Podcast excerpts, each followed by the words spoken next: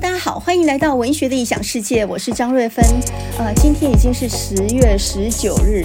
天气呢，很明显变凉了。下过雨之后，突然之间早晚变得很凉。那么我在这里呢，贡献一个小妙招给大家，就是晚上睡觉的时候呢，务必要穿着袜子睡。那尤其是穿袜子之前，你可以先涂一点乳液啊，保护脚。因为呢，寒气常常都是晚上的时候，突然之间你两脚就觉得很冷啊，所以呢，人容易感冒也是从脚受凉来的。所以晚上记得睡觉前一定要穿上袜子。另外呢，最近比较大的新闻当然是十六号开始，中共的二十大在北京举行。那么这个会议当中呢，不但确认了习近平第三任的任期之外，你就可以看到哇，这里头很多很多的什么政治意识啦，很多的教条重申啦。不放弃武力统一台湾等等，可是同时我们也看到呢，北京的四通桥上面居然有布条挂出来抗议啊！抗议什么呢？不要领袖，要选票。那么呃，在一个封闭的这个状况底下，也还是有人想要传达出来一点点微弱的声音哦。那一点声音呢，我想应该很快就会被扑灭。那么这件事情其实也让我感慨一件事情，就是整个社会脑袋要转变呢，不是一朝一夕的功夫，可能还不止一代，可能要好几代人的教育才能够扭转过来。呃，我最近呢在 YouTube 上面呢偶然之间看到一个节目，那么这个节目是王伟忠主持的哈，这个是中广流行网，本来是一个应该是一个广播的节目吧，结果呢呃把它放在 YouTube 上面了哈。我连着看了好几集哈，非常有趣。这个节目叫做“诶，我说到哪了？”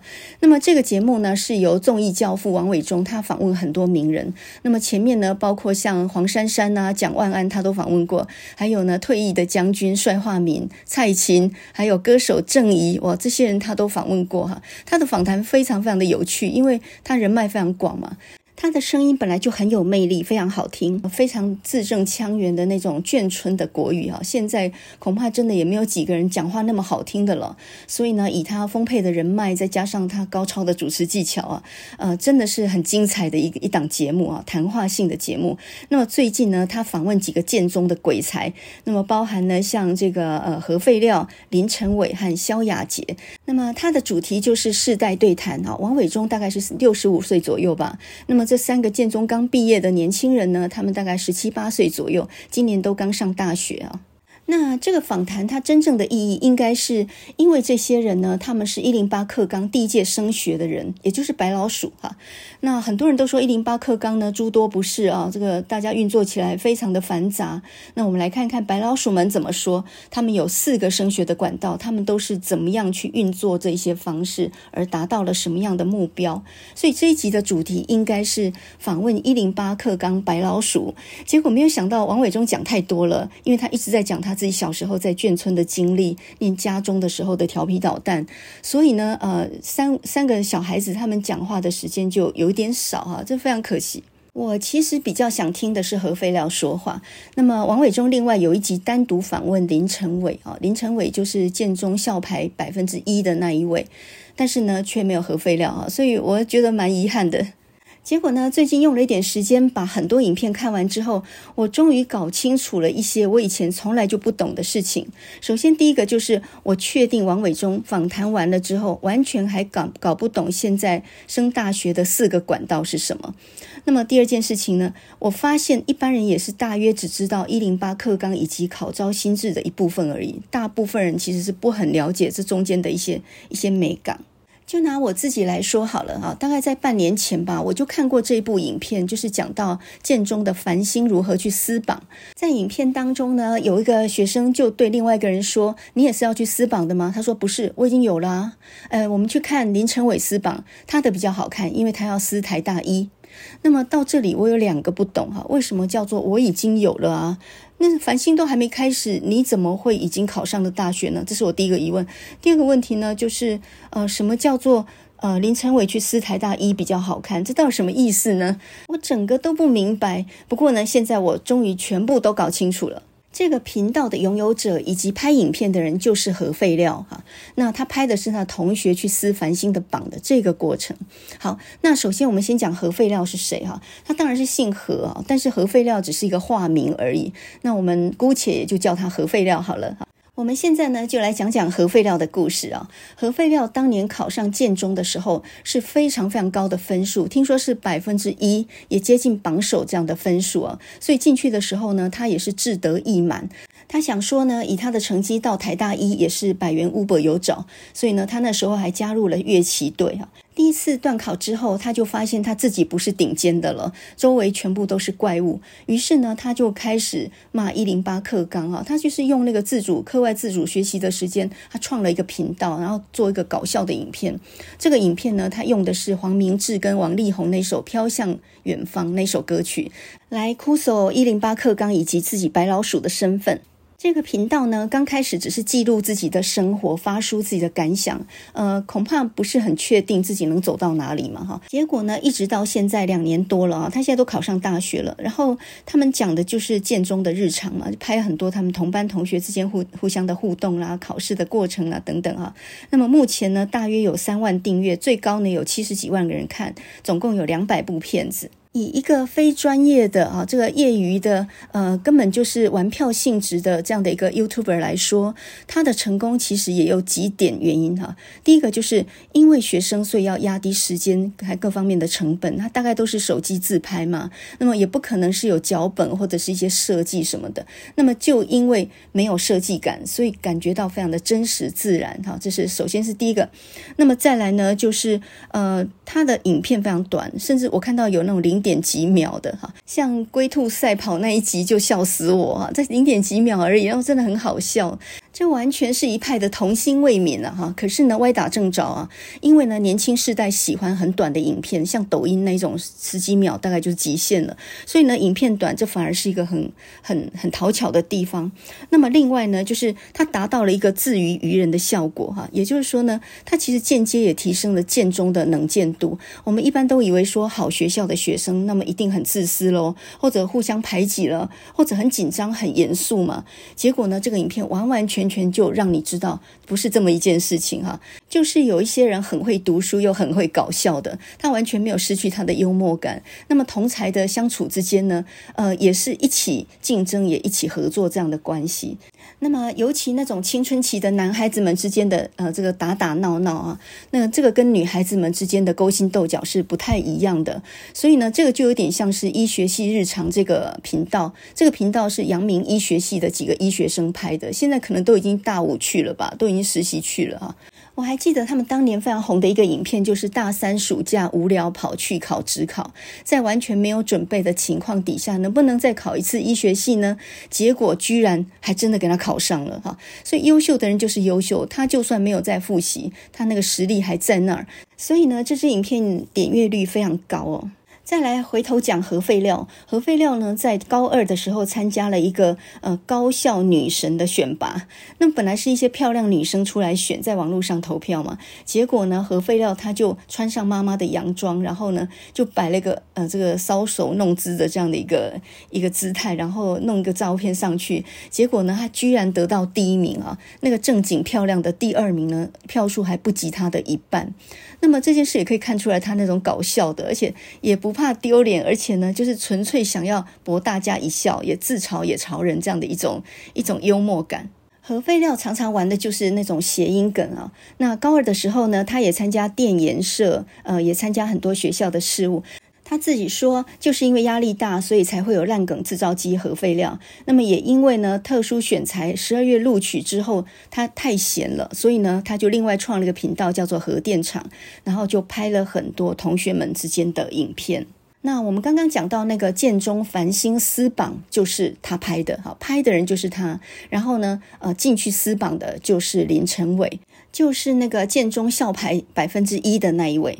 我们刚刚不是说王伟忠从头到尾都没有搞清楚这升大学的四个管道吗？那我们现在呢，就用这三位同学哈，就是核废料林成伟跟萧亚杰，他们刚好是前三种管道进入大学的。那么就来说一下这中间的一些诀窍哈。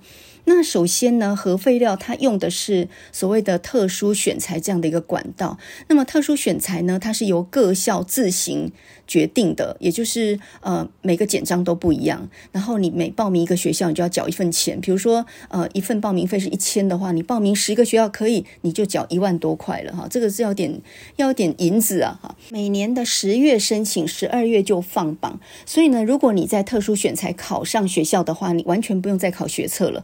后面的九个月全部都是自己的时间，也就是在大一上学之前有九个月整整完全可以自己做自己的事情哈，这个是有利的地方。那么核废料呢，他就用那两百多支影片，他这个频道呢去申请，并且录取了交大的不分系。那大一进去没有分系哈，那他们有各种各样的学程。核废料呢现在参加的是创意与创业学群哈，这个大二以后会再分组或者是分系。那么刚刚我们讲到建中校排一的哈百分之一的林晨伟呢，他就是用繁星的方法。那什么叫繁星呢？就是各校的校排要非常前面。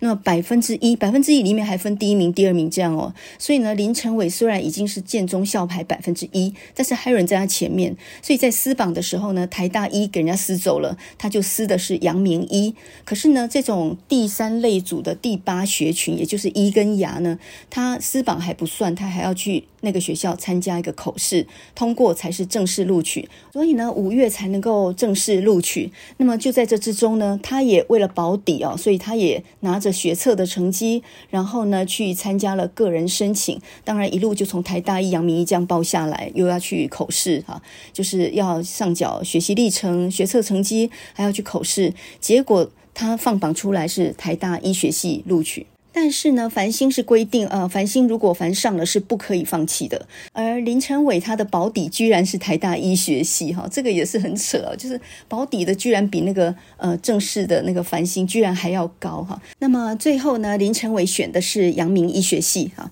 那么第三位呢，就是萧亚杰。他走的就是最大多数人呃走的所谓的个人申请啊。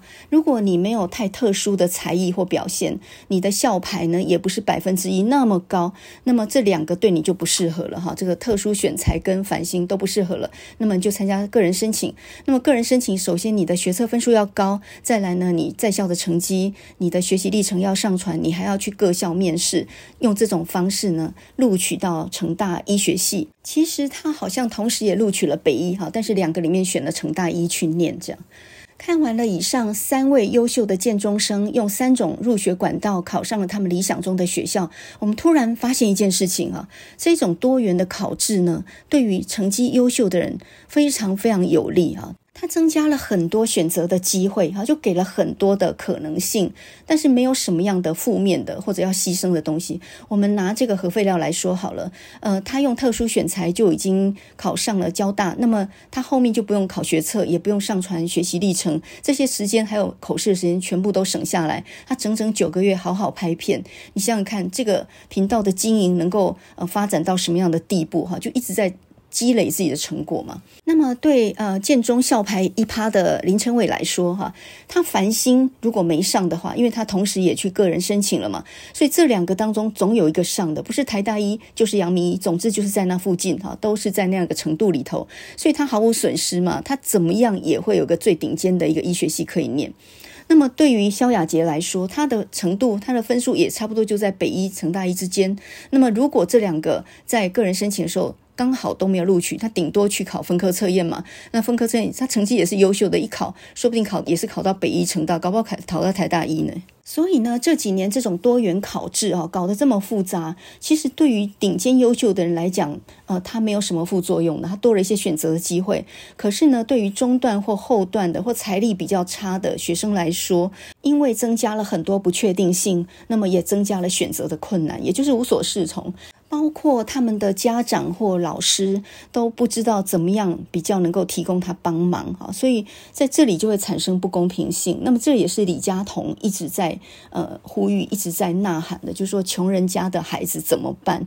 我们在影片当中或者在访谈里面所看到这三位优秀的建中生呢，呃，他们是非常的活泼的，是很有自信的哈，然后是非常有自己的想法的，呃，同学们之间感情也是非常好的。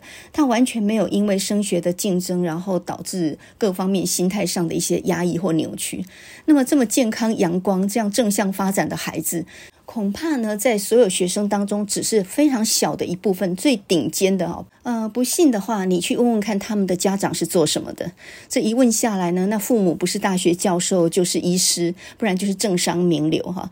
你就会吓到呢。呃，一个人的家庭背景，或者是家长的一些基因，对一个人的念书跟教育有多大的影响。我注意到呢，在这段王伟忠的访谈当中，何废料呢，他不经意地提到他哥哥也是念建中的，而且呢，他哥哥到现在还在重考。那我就非常好奇，他哥哥是不是在重考医科呢？如果他哥高他一年级的话，那么应该重考一年了；如果他高他两年级的话，那么应该重考两年了。而重考医科的人当中，重考三四年的大有人在哦。念一年的医科保证班呢，学费大概是二十几万。听说三十几万的也有。这些重考医科的学生到底都是呃自发自愿的对医学有热情，还是说只是在服从社会跟家人的期待呢？这个就不得而知了。我每次看到这种医科重考班，很优秀的学生一定要拼上医科这样的重考班的时候，就会想到简媜有一本书叫做《十种寂寞》，这个是二零二一年出版的一本短篇小说集。那么里面就讲到一个医科重考生的一个惨烈的故事。这一篇小说的篇名就叫做待续啊，就是未完待续的待续。里面那个妈妈她讲的那一句话，大概就反映了所有家长的心声吧。那么这个男学生呢，是念明星高中的哈，大概就相当于建中这样的学校，呃，从来都是班上第一名的，大家都认为他会考上台大一。然后呢，呃，他其实不喜欢念医，他想要走文学的道路。可是呢，他妈妈说了一句话，他说：“你不填医学系，你要花多少力气跟人家解释？不是你考不上，而是你没填。”哇，一个人分数高到不填医学系变成不可以的事情，那不等于是失去了所有的自由了吗？也就是说，我分数那么高，我反而没有自由了呀。简真这本呃去年出版的短篇小说集《十种寂寞》，它其实是用十个故事来讲人生的十种不一样的一种寂寞的感觉。这十个故事呢，它既可以独立，又可以合在一起看，它就有点像九连环一样的一个故事接着一个故事啊，所以你可以单独出来看，你也可以把它结合成一起看。整个社会这个众生相里面，不管我们什么职业，我们什么样的年龄，我们什么样的处境，我们可能都有一个部分是别人不能理解的。那寂寞呢？它有很多种处境，比如说被误解，心里是很寂寞的；被遗弃的人心里也是很寂寞的；被欺负的人啊，或者说一个人失败的时候没有办法对别人诉说的时候，或者你什么理想落空的时候，当你在做一个选择的时候，很多时候你都是寂寞一个人的。在《十种寂寞》这本书的开头呢，简真就说过，我们每一个人在各自的寂寞里面，在那里浮沉着，看起来好像彼此不相涉，但终究呢，都在同一块风吹雨打的田地里面。我们都有这样的处境，但是在你需要人帮忙的时候，是否有人可以给你一句温暖的话语呢？就好像呃，一个小孩他因为怕被打，然后躲在外面不敢回家的时候，在那棵树下呢，树上飞来一只猫。猫头鹰在那里默默陪了他一个晚上。呃，我真的觉得《待续》这篇小说啊，所有当家长的或当老师的人，其实学生啊，我觉得都应该看一下这篇文章。他讲的是资优生的痛苦啊。你一般只知道成绩不好的人很痛苦，你知道资优生也很痛苦吗？因为他失去了选择的可能。刚刚我们就讲到，你分数考到台大一，你敢填台大哲学系吗？你希望成一个哲学家或艺术家，或者是一个文学家，你可以吗？如果你手边没有这篇小说的话，那我来讲给你听哈，意思是一样的。就是这个故事一开始呢，就是在一个妇产科医师诊所的楼上。那么这个医师呢，他有两个小孩，一个呢是大儿子哈，他是念呃名校的哈，这个明星高中男校的，我们就姑且认为是建中好了。那么一个呢就是念普通学校的女儿，哥哥成绩非常的优秀，大家都看好他能够考上台大一哈。那么他的名字叫世成，就是成绩啊，克绍箕裘的意思嘛哈，所以呃继承他应该是会继承他父亲的志业吧。爸爸是医师，那么儿子也要能够是医师，这样才光耀门楣哈。那么这个妹妹叫世婷，哈，这个婷就是一个女字边，一个亭亭玉立的婷。她喜欢幻想，喜欢写作，做不切实际的梦，分数超级烂哈，所以她跟她哥哥完全不能比。不过没有关系，家里面有一个人资优就够了哈。她躲掉大部分的责任，她安心的躲着做自己的梦，写自己的小说。这个家庭里面呢，因为爸爸是医师，他非常的忙，所以所有的事情呢都是由妈妈来决定。那么妈妈又是比较稍微压制一点的哈，比较霸气一点的虎妈，所以呢，他妈妈的所有期望都落在他的哥哥的身上了，目标很清晰，总之就是要考医学系。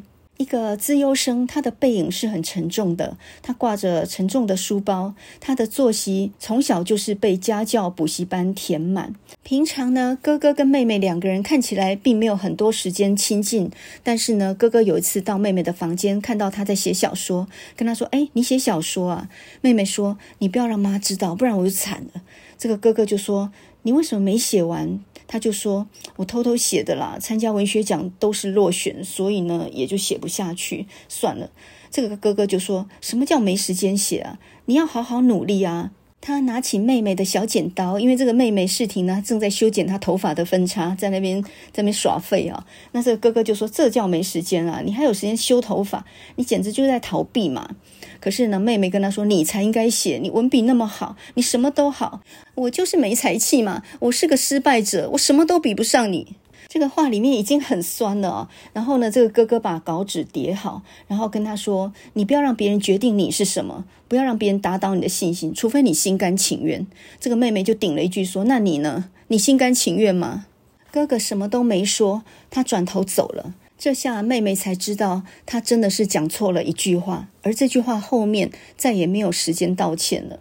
学测终于分数寄来了，一向被看好的可以考上第一志愿医学系的哥哥，居然呢考试失利。大概只能够填私立的医学系。这个时候，所有人都围绕着他，问他说：“怎么可能？为什么会这样？为什么会这样？”他妈妈呢，好像很不能置信那样啊，逼问了他一晚上，两眼冒火，逼问了他一晚。而这个男孩子呢，全程都沉默。后来，这个妹妹在他的参考书上面才看到这么一句锥心的话。他写道：“当你成功的时候，别人的眼神好像在你面前闪耀；可是当你失败的时候，你才发现那些眼神都变成一支一支非常锐利的箭，朝着你的背后射过来。”他没别的选择，报名了魔鬼冲刺班、医科保证班，剃了个大光头，参加了夏天难度更高的考试，哈，就是职考。考完之后，没有人敢问他一句考得怎么样。他把自己关在摄氏三十几度的房间里面，不开冷气，好像是一种自残的方式一样。没多久呢，只考的成绩单寄来了，考得更糟。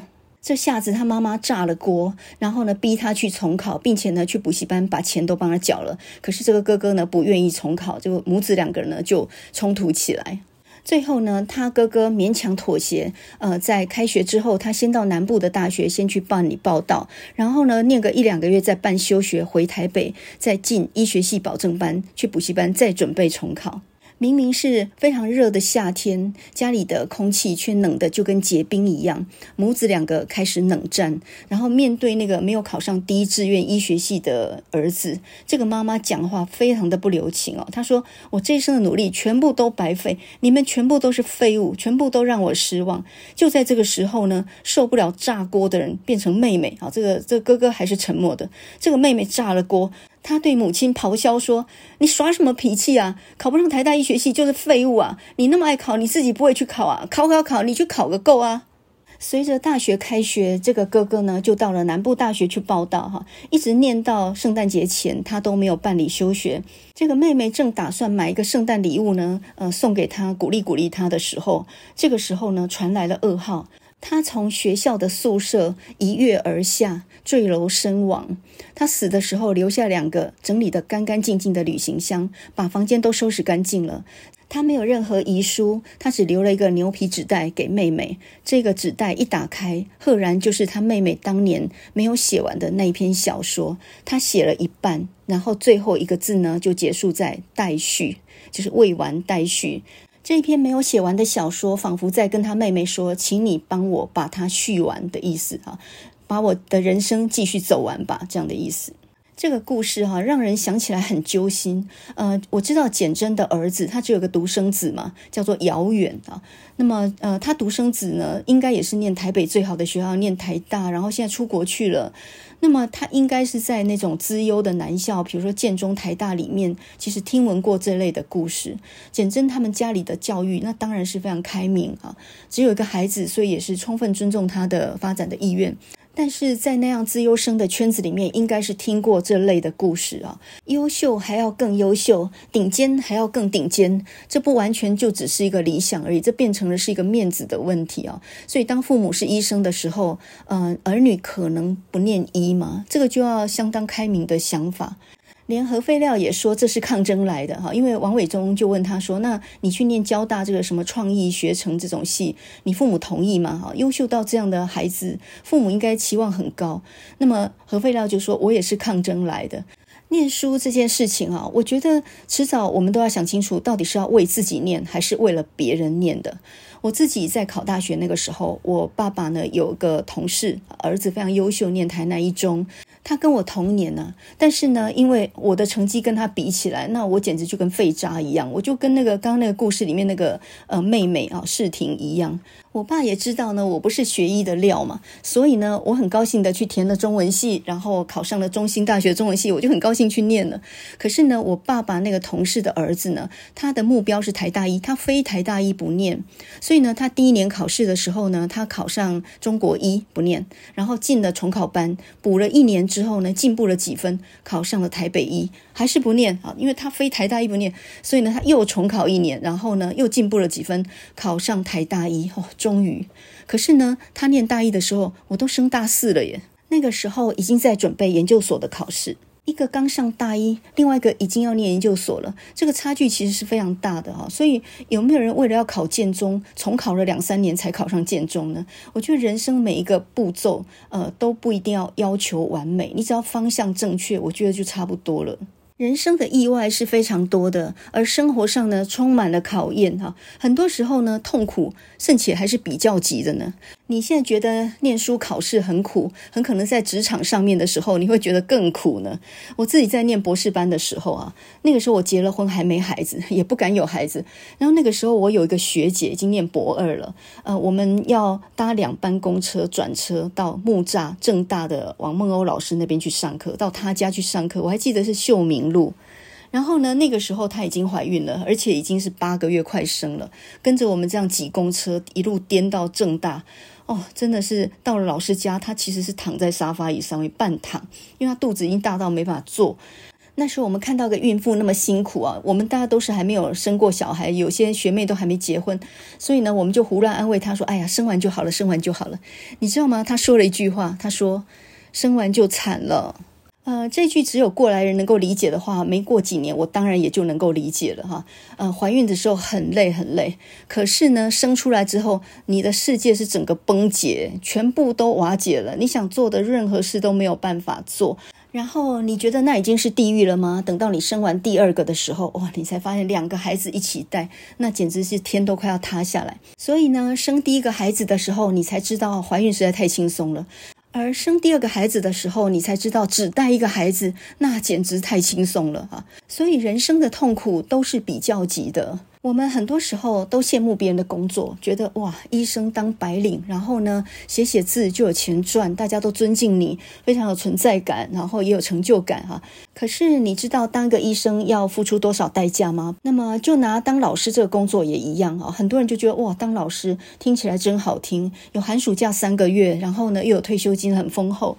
可是如果你知道现在教学现场上面一个老师等于是一个人当三个人用，你就会开始觉得这个要应付这真的也是不容易啊。所以呢，呃，这个核废料跟他的朋友林成伟。或者是萧亚杰，哈，他们在人生的选择的地方呢，他们开始呃走上了分叉的路。那么后来会怎么样，以及怎么样是值得的，那个都没有人知道哈。我最近看一篇很有趣的文章，叫做《做兵》啊，做兵就是当兵了。然后它的标题就特别叫做“做兵”。这篇文章呢，作者是田夫，呃，农田里的农夫。那这个应该也是一个笔名哈。这个是《自由时报》副刊十月十三号的一篇文章。这很显然呢，是一个医学系刚毕业的一个学生，然后入伍去当兵这样的一个经验哈。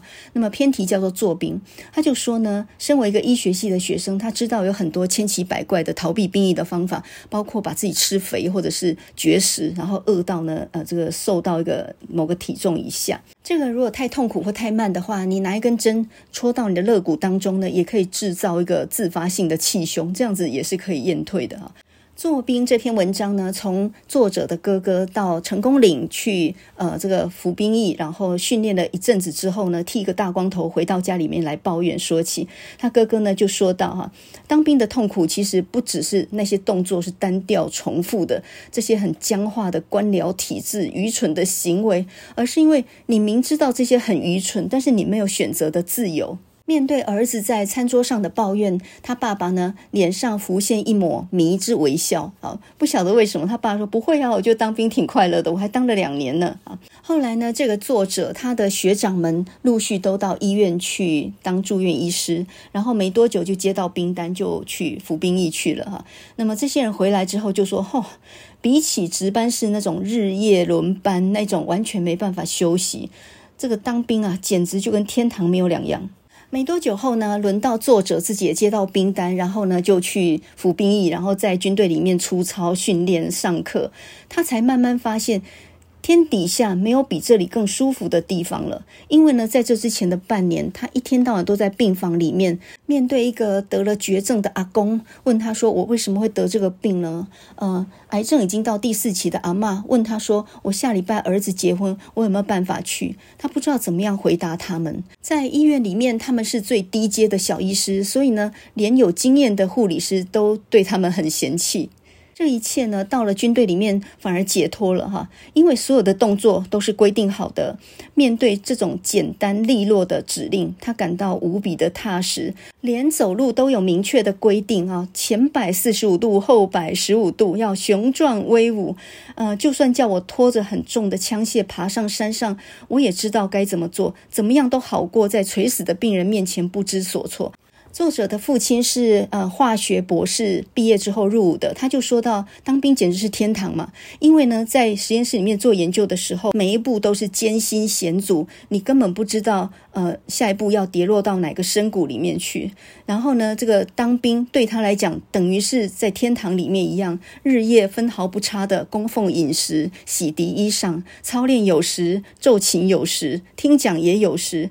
你的一切生活所需都有人帮你备办的好好了，那里没有深不可测的科学，深不可测的未来，你只有全然的服从，你只要放弃自己对人生的管辖就可以了。我觉得这个话讲得非常哲学哈。简单来说，就是有些工作是劳力的，有些工作是劳心的。劳心的是看不见的，我们只知道那个呃卖力气的工作，建筑工人哈，或者是军人，这些东西都是外在的辛苦。可是其实，在实验室里面，那个才叫做内心的折腾哈，内心的辛苦。所以呢，这篇文章的最后呢，他就说，退伍的日子很快就到来了。我居然感到害怕，害怕自由的恐怖，害怕那些决定一切又要承担一切的痛苦。我觉得这篇作兵哦，真的是有学测满级分的水准呢。诶，这些医学系的学生只是不当作家而已，写起来还是很犀利的啊。那么这个就很像是那个现在在念阳明呃医学系一年级的这个林成伟。还有呢，在念成大医学系一年级的萧雅杰，啊，他们几年之后大概去当兵的时候写的就是这样的文章。何废料和他的朋友们这些建中的资优生，呃，其实并不是很多老师能够遇得上的哈。大部分老师在教学现场所看到的都是一个 M 型化的一个状态，也就是资优的只有那么一小撮顶尖，可是其他中段以及后段的那是占大部分。而这些学生有没有办法不受升学或考试的压制？发展成那种很活泼自信的风格呢，这就很难说哈。我们拿这一次呢，双十国庆的时候，北一女的乐仪队跟橘高校。日本京都局高校的管乐团啊，这两个乐队来比较，你就可以看到，呃，北女他们当然技巧非常高哈，然后整个的完整度啊，其实都非常好，可以说是呢，你可以看出这些年轻女孩子非常认真去训练的一个过程哈，这完美。但是呢，为什么局高校看起来笑容多一点，或者看起来他们那种发自内心的快乐多一点点呢？有的人就说哦，这个他们有做表情训练呢，因为他们没有戴这个军礼帽。所以他们每个人都绑马尾，看起来就比较青春活泼啦。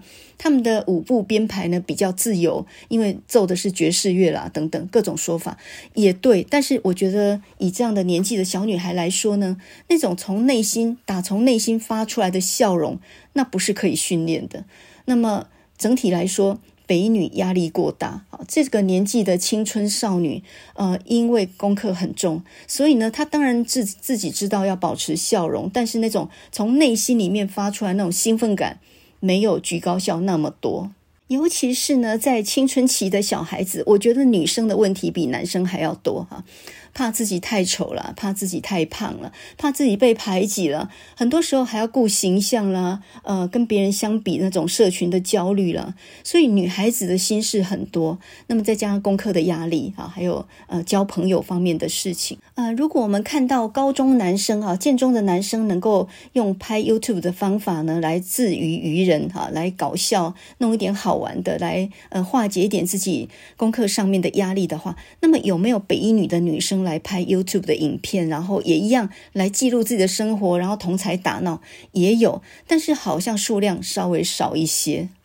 那么其他中等以及以下的学生，恐怕有这种余力的人那就更少哈，因为自己的功课啊各方面事情已经顾不来了，在这种庞大的压力底下，还能去拍片子，还要去上传，然后还要经营粉丝页，然后呢还要什么会员抖内哈等等会员专属啊等等。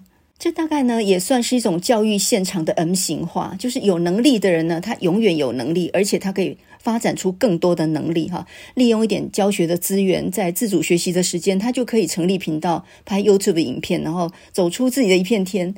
可是呢，另外一方面，呃，在 M 型化的另外一端的学生呢，他们疲于奔命，根本就无力他顾其他的东西了。说到这个教育现场的 M 型化，呃，最近有一本书即将出版啊，这个是赖玉婷的散文集。那么这本书呢，叫做《亲爱与心散》啊。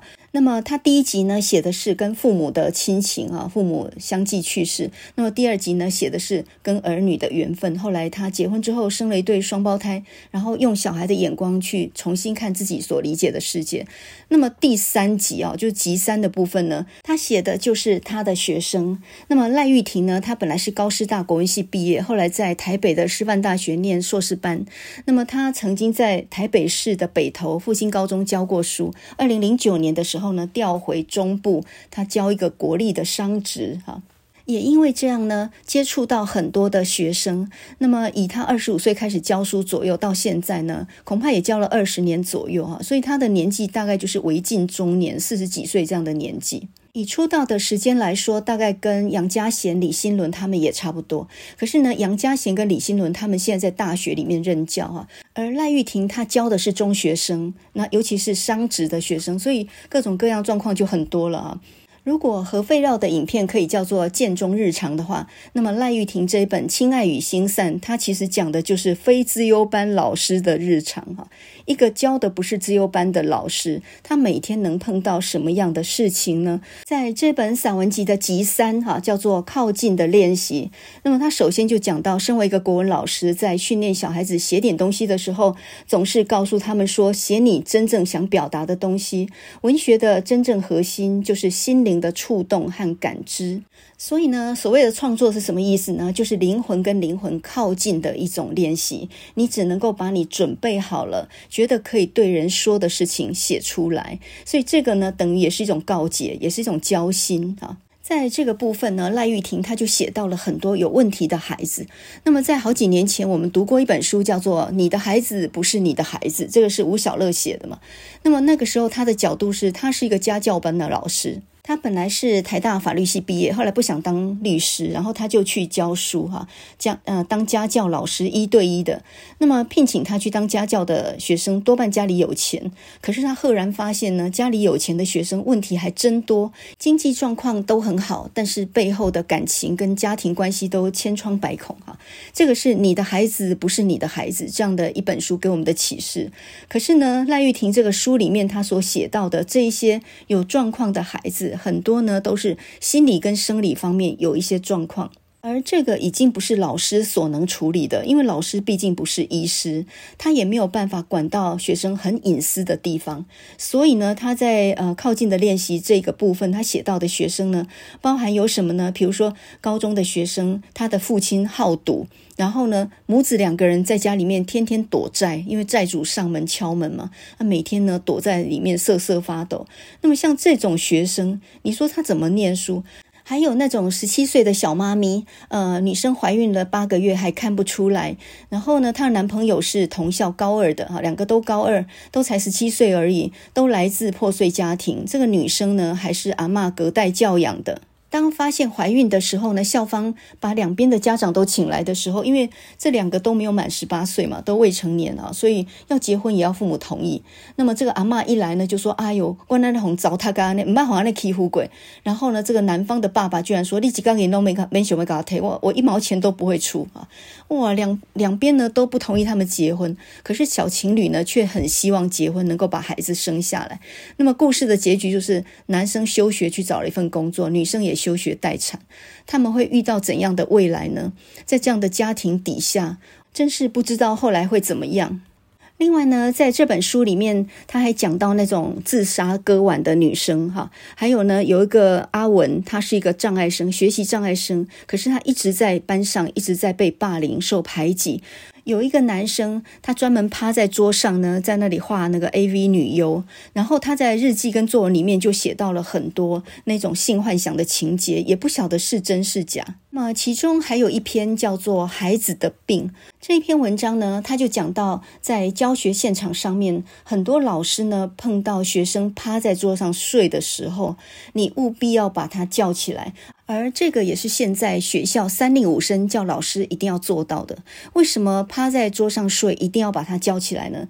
这跟老师的尊严无关，而是学生万一有什么紧急需要救护的状况的话，才来得及送医。也就是他可能在不明原因在睡梦中昏迷啊。那你可能说这个这个也讲得太离奇了吧？是真的有这种事？在这篇文章里面，他就讲到班上有个女生，她有低型糖尿病。然后他必须要每天量血压，并且每天需要吃药。可是呢，吃了药之后，他每天就是昏昏沉沉、嗜睡，然后很懒散那个样子哈，每天几乎都是那个样子。所以他就常常说：“我不想再吃药了。”可是他不吃药控制呢，就真的有生命的危险。他甚至是有可能在睡梦当中猝死的。那么赖玉婷在课堂上呢，他看到他趴着睡，就赶快请人把他叫醒，然后发现他果然是完全没有呼吸了，于是紧急送医哈，抢回一条小命。然后呢，他妈妈来了，就说呢：“哎呀，还好老师救得快，晚了一步的话，恐怕就没有办法了。”在这篇文章里面，赖玉婷就写说呢，当救护车呢把她送上这个车子，然后呃急忙离去的时候，很多女孩急哭了。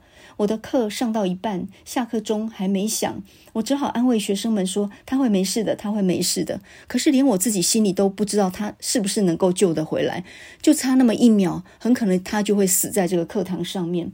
他说：“我们就好像事发现场被留下来的人，惊魂未定，心被掏空了，我们的灵魂好像悬着晃着，感受到命运无常，但是呢，同时也茫然不知所措。”在别的班上。另外一个男孩就没有那么幸运了，他也是一样，学习意愿很低落的，课堂上十之八九都是趴着睡着。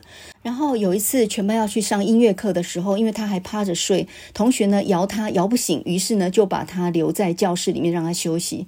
结果回来之后，过了两个小时回来之后呢，已经没有心跳跟呼吸。然后呢，这个家属来了之后呢，呃，非常的不能谅解啊，就说我儿子上课睡觉，为什么老师没有把他叫起来呢？如果叫醒他，或许他不会死。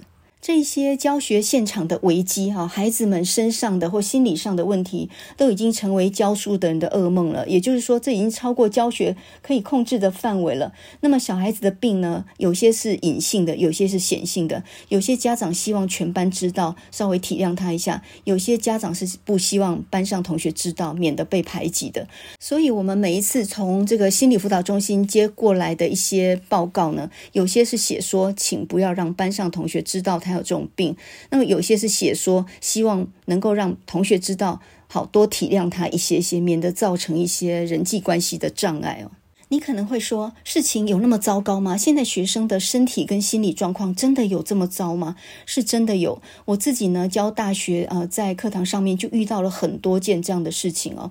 其中有一件就让我印象非常深刻哈，一个大一的女生，因为有心脏病，然后她又常常没有按时吃药，所以呢，就在全班在看电影的时候，她其实是趴着，她完全没有看。可是她为什么到最后被吓到呢？因为全班在这个电影结束的时候呢，大叫起来哈，因为最后有个高潮，所以大家一声惊呼的时候，把他吵醒，然后他当场被吓到，所以他不是被电影吓到，他是被同学的叫声吓到，然后呢，突然间就昏倒在地上，赶快把他送到急诊室之后呢，在急诊室他居然一口咬定说是我放的电影把他给吓到的，我那个时候真的是被他吓到。光是这几年我所遇到学生的状况啊，包括亚斯伯症，那个还算轻微的，还有那种忧郁症、躁郁症，我还遇过精神分裂哈。他上课的时候他会喃喃自语的，还有收考卷的时候，明明旁边没有人，他还会对着空气说话的。而这样的学生，我还在研究室里面，那时候我不知道嘛，我还在研究室里面单独跟他一对一讲了一两个小时的话，大概每周一次诶。后来我才发现他的两个眼睛不能对焦诶。这种 M 型化的教学现场，恐怕从大学到中学，我觉得现在都是蛮普遍的现象了哦。难怪有个新的名词叫做防御性教学，这有点像防御性医疗一样啊。无论如何，都先要先确保自己在一个安全的状况底下。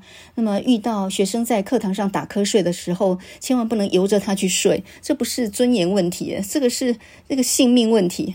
那不晓得大家这几天在报纸上有没有看到这样一个新闻？就是，呃，现在高中跟大学呢都希望能够独立出来一个叫做心理假。哈，你应该听过生理假嘛？女生呃生理期来的时候可以请假。但是什么叫做心理假呢？心理假叫做心理健康假，就是还没有严重到要去看医生，但是呢，心理感到不适哈。那么这个假呢，不需要有任何医师证明，呃，每个学校大概每个学期核准个几天吧。意思就是说，呃，你心情感冒呢，就在家里面待个几天，哈，不要来学校。我当然理解校方或者是老师这一方，当然很希望能有这种假，有状况的不要来，至少校方或老师是不用承担责任的。可是你转念一想呢，这些孩子其实真的可怜哈，不管身体上或心理上有状况的话，这怎么念书呢？讲到这个呢，就真的有点沉重。我们现在来换个心情好了，来听一首非常好听的歌曲哈。这首歌曲呢，前奏一下，那个吉他的音乐一下，你大概就知道它是什么歌了。这是吉他社每个吉他手都练过的。那么这首歌曲就是《Sweet Child O' Mine》，这是一九八八年 Guns N' Roses 哈，枪与玫瑰这个乐团所唱的一首非常有名的歌曲。Sweet Child of Mine，哈，我的亲爱的孩子，呃，也可以翻译成我的亲爱的爱人，哈，我的甜美爱人。这首歌呢，本来是主唱 a x o Rose 他写给他的女朋友的，但是呢，他的爱情来得快，去得也快。听说他们结婚一个月就分手了，哈，创下史上呃离婚最快的记录。乐团为什么叫做 Guns N' Roses？哈，这个 Guns 就是原来吉他手的名字，那么 Rose 呢，就是这个主唱啊 a x o Rose 他的名字。当然这也是一个艺名。EXO Rose 他的声音呢，呃，听说他的音域是非常高的，有那种爆炸性的杀人的高音。在九零年代，他的声音呢算是一个巅峰。当然呢，这几年在巡回演唱的时候，人也发福了，然后呢，声音也不如以往啊。可是他九零年代真的，他的声音跟他的颜值，那真的是爆表。他从小就是一个问题少年，十七岁之前呢，进出警察局大概二十几次啊。那么他也是一个小妈妈生的，他妈妈生他的时候十六岁，而他的生父才二十岁，所以呢是未婚生下他。然后他后来他母亲呢就结婚，而继父呢就常常家暴他，所以他从小就过着呃非常不幸的生活。在他身上呢，他有苏格兰、爱尔兰还有德国的血统，所以呢，他的五官是长得非常漂亮的，身材很高挑，也非常的有才华。后来呢，他搬到洛杉矶，然后迷上了摇滚。他心里面呢，其实非常喜欢英国的一个乐团，叫做 Led Zeppelin，就是齐柏林飞船。那么，尤其是喜欢里面那个主唱 Robert Plant。一九八五年，Guns N' Roses 在洛杉矶成立。那么他们刚开始最有名的一首歌曲就是《Welcome to the Jungle》，欢迎来到丛林。哦，这首歌可真是够吵的。那么到了一九八八年，呃，《Sweet Child of Mine》这首歌已经是他们的第二张专辑了哈。这首歌呢，刚开始的时候是很甜美的电吉他的声音，然后再加上鼓声哈重音，这样慢慢进入歌曲。到了中后段的时候，就听到那个高亢的、很有爆破力的那个声音。我觉得这首歌真的也没有听过任何一个人可以唱。歌词里面一直重复 “Sweet child of mine, sweet love of mine”，我亲爱的爱人，我甜美的爱情。那这个歌呢，看得出来他追求感情的过程，事实上等于在寻找一个安全感。为什么？因为他小时候被家暴那样的一种呃童年的一种阴影嘛哈，所以他就说到呢。他总是在对我微笑，而那个微笑呢，让我想起了我童年的回忆。在那段时光里面，everything was as fresh as the bright blue sky。在那段时光里面，每件事情就像明亮的蓝天一样。所以呢，我每次见到他的脸的时候，我仿佛就到达了一个 special place，啊，到达一个特别的地方。他的头发总让我想到安全跟温暖的地方。在我小孩的时候，我常常躲在里面，并且在里面祈祷，祈祷能够平安的躲过雷电和暴雨。那么这种心声，真的是一个从小被家暴的人。呃，他希望从爱情里面去寻找到一个安全感，这样的一种感觉。我觉得这个主唱 Axl Rose，他给人的感觉就是又漂亮又危险啊。他其实是很聪明的，然后有才华的，有他的先天条件的，但同时呢，有那种家暴后遗症那种狂躁症。这种人呢，也是跟核废料一样，是适合特殊选材那一种方式的啊。我们现在呢，先来听原唱的版本，然后再接一段钢琴跟大提琴演奏的一个抒情慢板，也非常好听的一个版本哈。现在我们就来听一九八八年 Guns N' Roses 的《Sweet Child of Mine》。